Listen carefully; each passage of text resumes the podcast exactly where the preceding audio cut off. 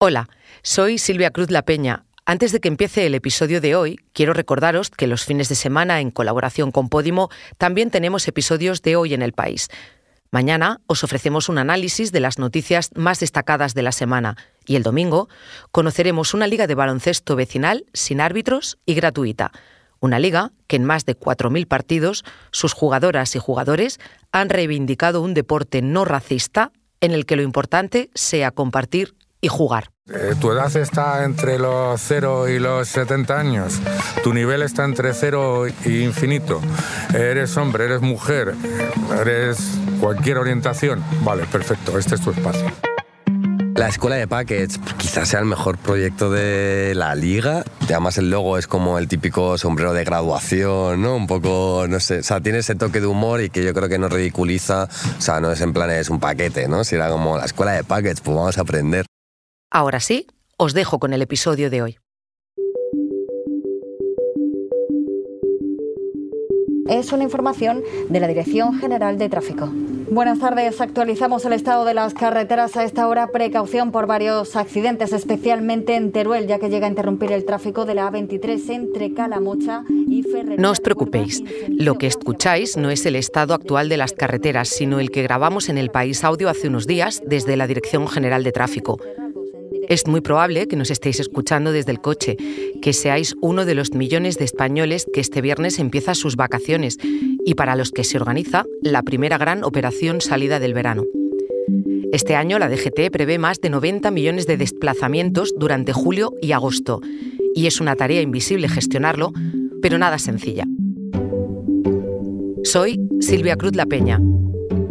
Hoy, en el país, Destino Verano Así se prepara una operación salida.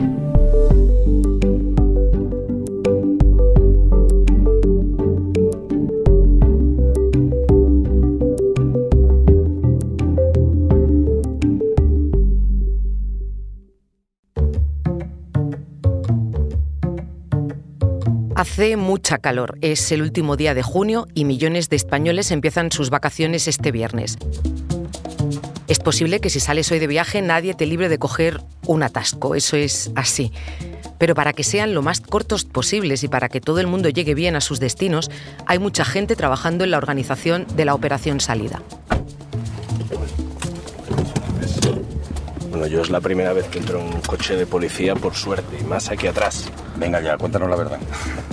Este tipo de operaciones especiales supone un despliegue de medios muy amplio para garantizar la seguridad y la fluidez en las carreteras españolas.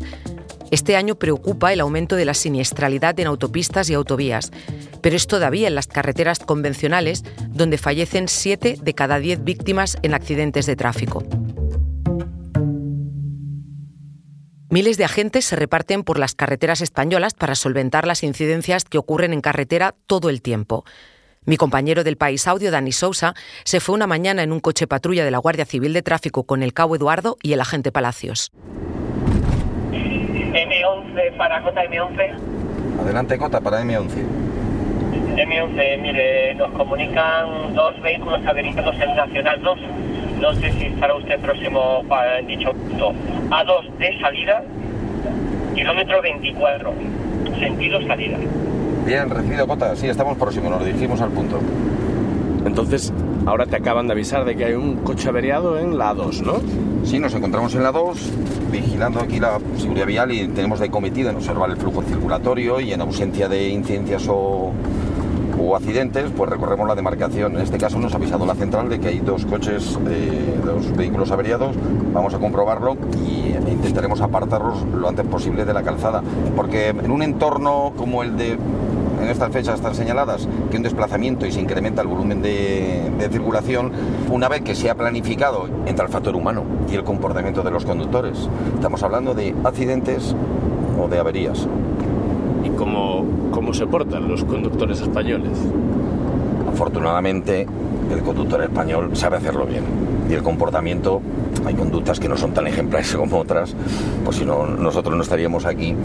Porque se producen los atascos? Bueno, las retenciones eh, normalmente se producen por averías o accidentes que interrumpen el flujo circulatorio continuo que hay en la calzada, pero no siempre tiene una justificación eh, material. O sea, la autovía, por ejemplo, en la que nos encontramos, eh, por carril admite en torno a 2.000 vehículos por hora. Cuando se acercan estas cifras es cuando se producen frenazos, se producen las retenciones. No hay ninguna causa material. Es el mismo comportamiento del conductor por un cambio de carril, por un frenazo, eh, provoca las retenciones en la lejanía detrás de ese vehículo que ha frenado y, provoca la detención. Produce un efecto acordeón y estamos ante una retención que se va a quitar a lo largo del tiempo. Esto si tuvieras un punto de observación elevado y vieras la carretera, es muy significativo cómo se produce esta retención. Es un contagio, vamos, del primero que frena y después que tienen que ir frenando todos los de atrás. Correcto. La manera de evitar esto es concienciando a la gente para evitar el cambio de carril guardar la distancia de seguridad y respetar la velocidad, los límites de velocidad de la vía. Entonces, por eso el factor humano es el factor determinante para las retenciones, los accidentes y todos estos riesgos que conllevan una densidad de circulación como en las operaciones salidas. ¿Y qué tiene de especial una operación salida que no tenga pues, un lunes por la mañana en Madrid, por ejemplo? Hay una planificación previa en estas operaciones salida porque hacen eh, unas estimaciones, modelos de simulación de tráfico y luego de anteriores operaciones salidas ha hecho juicios críticos por parte de la agrupación de tráfico de la Guardia Civil donde hemos visto dónde hay más densidad de circulación, donde se han producido retenciones. Entonces ya con estos factores es donde se emplea el esfuerzo operativo para que estén eh, presentes en ciertos tramos horarios. Las medidas que adopta la Administración son, interrumpen todas las obras que hay en la calzada, restricciones de vehículos de más de 7.500 kilogramos de masa máxima autorizada, de mercancías en general, mercancías peligrosas y transportes especiales. Y luego se instalan carriles adicionales en sentido contrario a la circulación. ¿Vosotros notáis que la gente se pone nerviosa cuando pasáis o no? Yo creo que nos ponemos nerviosos hasta nosotros cuando conducimos nuestros coches particulares. pero que uno siempre va conduciendo ¿no? y dice, ay, van a 100, pero no sé si me atrevo a adelantarles. Bueno, cuanta más presencia en carretera y el hecho de que eh, nos ven eh, a la Guardia Civil de Tráfico, la gente está más atenta a la conducción e intenta hacerlo bien, quizás habría que haber más presencia y que se nos viera más en, en, las carreteras. Por ejemplo, en la operación salida. Reforzamos el esfuerzo operativo. Se trata de eso. Los medios para controlar que los conductores cumplen con las normas son muchos. Hay casi 800 radares fijos de control de velocidad, 600 radares móviles y 12 helicópteros, pero también 245 cámaras, dos decenas de drones y vehículos de todo tipo camuflados para vigilar las distracciones que podemos tener, por ejemplo, con el teléfono móvil o el uso correcto del cinturón de seguridad.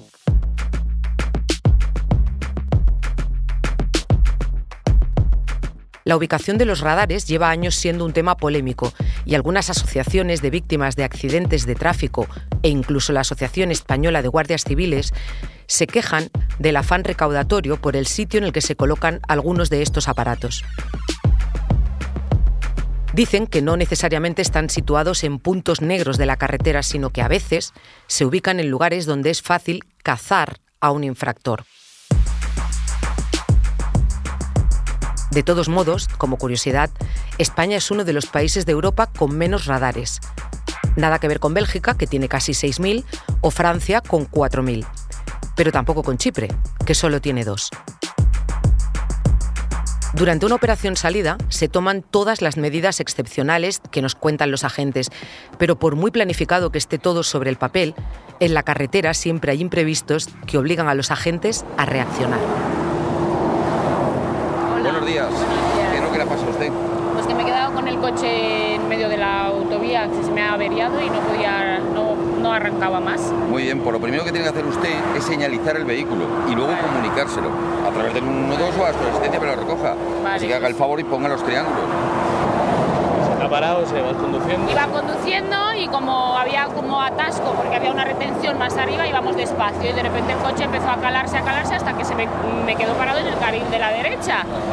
Y iba con el niño y entonces un señor con la moto muy amable, que yo pensé de hecho que era la policía, me ha, me ha parado y me ha, me, ha, me ha ayudado a empujar el coche y aparcarlo aquí en el carril de la Ah, porque derecha. has tenido que empujarlo. Sí, ¿no? lo he tenido que empujar. En verano, está comprobado, se tiende a cometer más imprudencias al volante. La campaña para estos meses de la Dirección General de Tráfico, que estrenó esta semana, se centra en evitar el consumo de alcohol. Solo durante el último año aumentó un 4% el número de conductores que fallecieron y habían bebido. Y si hablamos en particular de las noches de los fines de semana, el tanto por ciento de conductores implicados en siniestros mortales con presencia de alcohol en sangre sube hasta el 7%. Pero no menos importante es evitar el consumo de drogas al volante. Por poner cifras, en 2021, en más de la mitad de los conductores fallecidos se detectó la presencia de sustancias psicotrópicas. Los consejos son siempre los mismos. Respetar los límites de velocidad, evitar distracciones, ponerse el cinturón de seguridad o descansar cada dos horas en trayectos largos. Después de recorrer con la Guardia Civil de Tráfico parte de la A2, la autovía que une Madrid y Barcelona, mi compañero Dani Sousa volvió al centro de gestión de tráfico. Bueno, entonces ya, ya hemos vuelto ¿no? al, al centro de pantallas de la DGT. ¿Cómo estaba, ¿Cómo estaba la carretera? Había fluidez de tráfico. Bueno, en principio el servicio de hoy ha sido satisfactorio. Eh, nos hemos encontrado con una señora que no tenía los triángulos de señalización. Desde aquí hay que invitar a toda la, toda la gente para cuando tenga alguna avería, algún accidente, lo primero es señalizar. Señalizar el obstáculo que ha creado la calzada y luego comunicar. Y al resto de conductores que están circulando por la vía, hay que evitar el efecto mirón. El efecto mirón es que nos quedamos, es inherente al ser humano, quedarse mirando a ver qué ha pasado y reducimos, aminoramos la velocidad drásticamente. Producimos frenadas, retenciones y desgraciadamente colisiones por alcance. Si yo te dejo mi carnet de conducir, tú puedes ver ahí todos mis datos. Efectivamente. ¿Ese es su vehículo? Aquel, el gris. Vale. No, no tengo señalamientos, ¿no? Nadie, nadie me persigue. En principio no. Por ejemplo, te sale los La puntos que expedición, tengo. no. No. Eso es algo privado, ¿vale? Vale, te ayuda a saber que mi carnet está Yo en vigor. solo sé si no tienes puntos. ¿Comprobamos el vehículo también? Claro. Te digo mi matrícula, ¿no? Sí. Un Seat Ibiza, 1400, gasolina, una máquina. Exacto. ¿Mm? Bueno, es un maquinón. Eso va, eso con- va por todo el país, ¿eh? Consérvalo. Las ITVs, Aquí sí te salen las favorables y las desfavorables, por lo que sí, veo, ¿no? exactamente. Está en vigor, exactamente. Yo quiero preguntaros por la parte más humana de cuando no queda otra que, que al final pues sancionar a un conductor. ¿No hay alguno que os dé, aunque sea un poco de penilla de... Está comprobado que la sanción hace que el conductor se conciencie, ¿vale?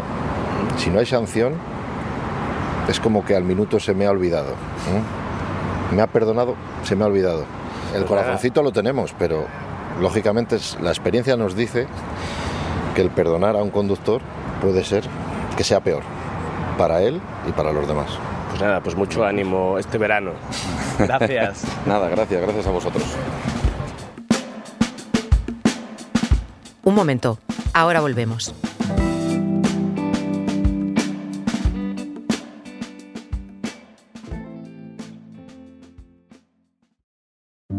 Hola, soy Bárbara Ayuso, periodista del País Audio. Desde hace meses trabajo con mi compañero Braulio García Jaén en el llamado Crimen de la Viuda de la CAM. Para quien no lo recuerde, hablo del asesinato de María del Carmen Martínez en 2016, que apareció con dos tiros en la cabeza en el concesionario propiedad de su familia en Alicante. El único acusado por su asesinato fue Miguel López, su yerno, que lleva siete años en un limbo judicial en el que no es culpable ni tampoco inocente. El resultado de nuestra investigación es un podcast de cuatro capítulos que titulamos El enemigo y que podéis escuchar ya en elpaís.com y en todas las plataformas.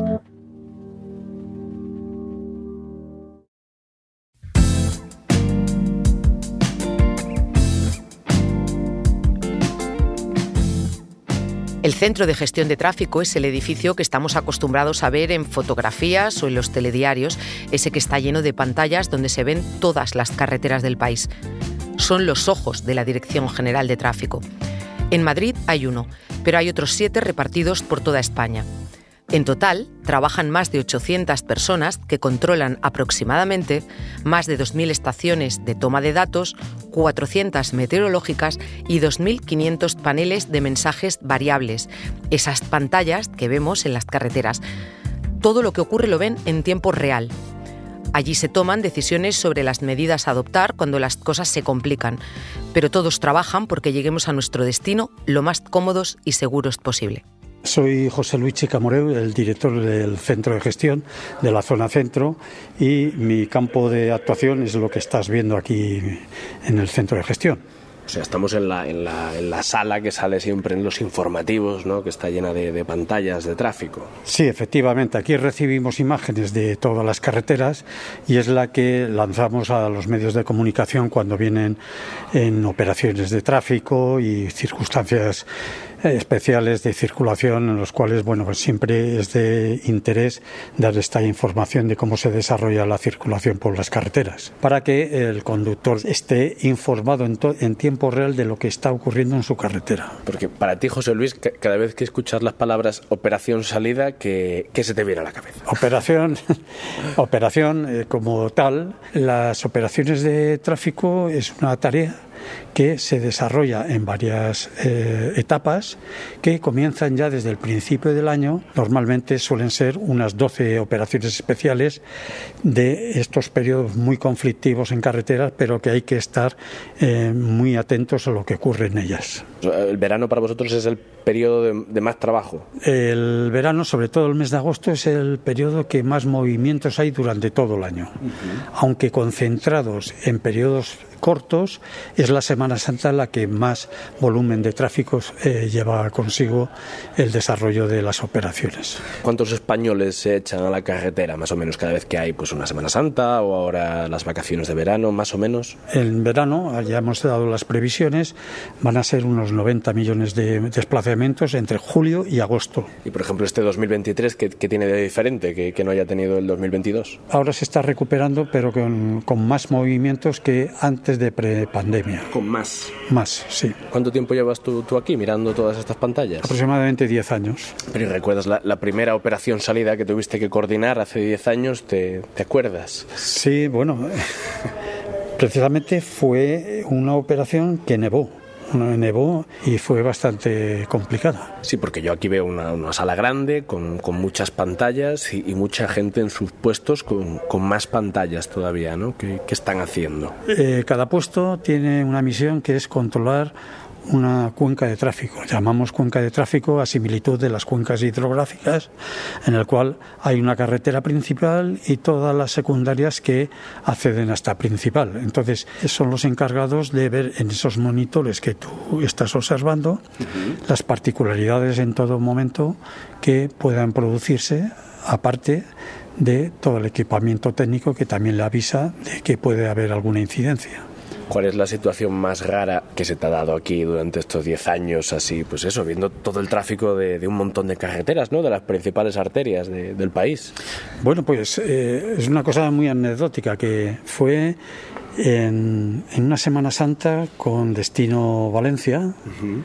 en el cual empezó a salir usuarios por la 3, por la carretera que va de Madrid a Valencia, el miércoles de Semana Santa y llegó tanto el atasco que se juntó con los que salían el jueves por la mañana.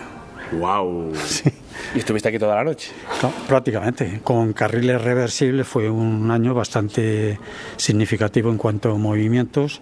Es que aquí un poco tiene uno la sensación de, de sentirse en gran hermano, ¿no? Como ves, aquí estamos observando las cámaras de todos los centros de gestión y, y como curiosidad te diré que cuando estamos observando a medio atardecer las Islas Baleares, las carreteras de las Islas Baleares y observamos las de A Coruña o Lugo, vemos que la Tierra es redonda porque por un lado está oscuro Pero el otro y del otro de hay, es de día. Bueno, pues es una forma de ver el mar desde Madrid también, ¿no? Sí, sí, porque aquí como no hay. Allí, en el propio Centro de Gestión del Tráfico, está también el Servicio de Información de la Dirección General de Tráfico de donde los medios de comunicación obtenemos la información sobre carreteras o para sugeriros itinerarios alternativos cuando alguna vía está especialmente cargada. Ellos son la voz de la Dirección General de Tráfico. Así que es muy probable que sus voces os resulten familiares. Hola, bueno, ¿qué tal? Esto es el, la agenda más o menos de cada día de los medios que nos llaman, que tenemos cerrados con ellos, las conexiones que vamos a hacer diariamente. Uh -huh. Hacemos cerca de 300 al día. ¿Cuántos sois? Somos ahora mismo en el equipo siete personas. Estamos de 6 de la mañana a 10 de la noche, de lunes a viernes, los sábados de 9 a 4 de la tarde y los domingos de 2 de la tarde a 10 de la noche. Entonces vosotros siete sois las voces que cuando en la radio escuchamos Conexión de GT salís uno de vosotros, ¿no? Efectivamente, sí, sí, sí. ¿Y tú repartís las emisoras o, o, cómo funciona? Sí, cada uno está en un, en un, ordenador y las emisoras van llamando, cada una tiene ya su número concreto de claro. llamada y entonces cada uno va gestionando las, las conexiones que le, que le tocan. ¿Tú en cuál entras, por ejemplo? ¿En cuál sueles entrar más? Pues en la que más entro es en la cadena SER, pues con Radio Marca también a nivel nacional, pero también es que hacemos unas emisoras pequeñas, hacemos Radio Nacional de todas las autonómicas, también de provincias, radios más pequeñitas como Radio Tentación, por ejemplo, o Única FM. Si yo te pidiera que me hicieras donde un, digamos, de memoria, dónde hay retenciones en Madrid todos los días? En la 1 suele ser en Alcobendas de entrada, en las tablas, en la 2 en Torrejón de Ardoz, en la 3 en Rivas, por ejemplo, que suele ser a veces hasta incluso en ambos sentidos. Esto te lo digo así un poco de memoria, pero ¿qué pasa? Que luego puede ocurrir cualquier siniestro alcance que haya que pueda dificultar también la, la conducción en una vía o en un, en un punto en concreto con donde habitualmente no suele haber retenciones. Seleccionamos un poco eh, cuál es lo más importante que, o lo más destacable que haya que contar. De cada sitio, ¿no? Efectivamente. Buenas tardes. Actualizamos el estado de las carreteras a esta hora. Precaución por varios accidentes, especialmente en Teruel, ya que llega a interrumpir el tráfico de la A23 entre Calamocha y Ferreruela de Huerva en sentido Francia. Van a encontrar, eso sí, desvío debidamente señalizado. También por accidentes se complica en Toledo la A5 a la altura de los Cerralbos en dirección Badajoz y en Sevilla.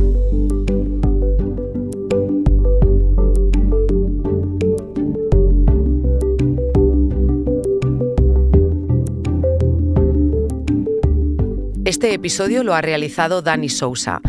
La edición es de Ana Rivera, el diseño de sonido de Nicolás Chabertidis. Yo soy Silvia Cruz La Peña y he dirigido este episodio de Hoy en el País. Mañana volvemos con más historias. Gracias por escuchar.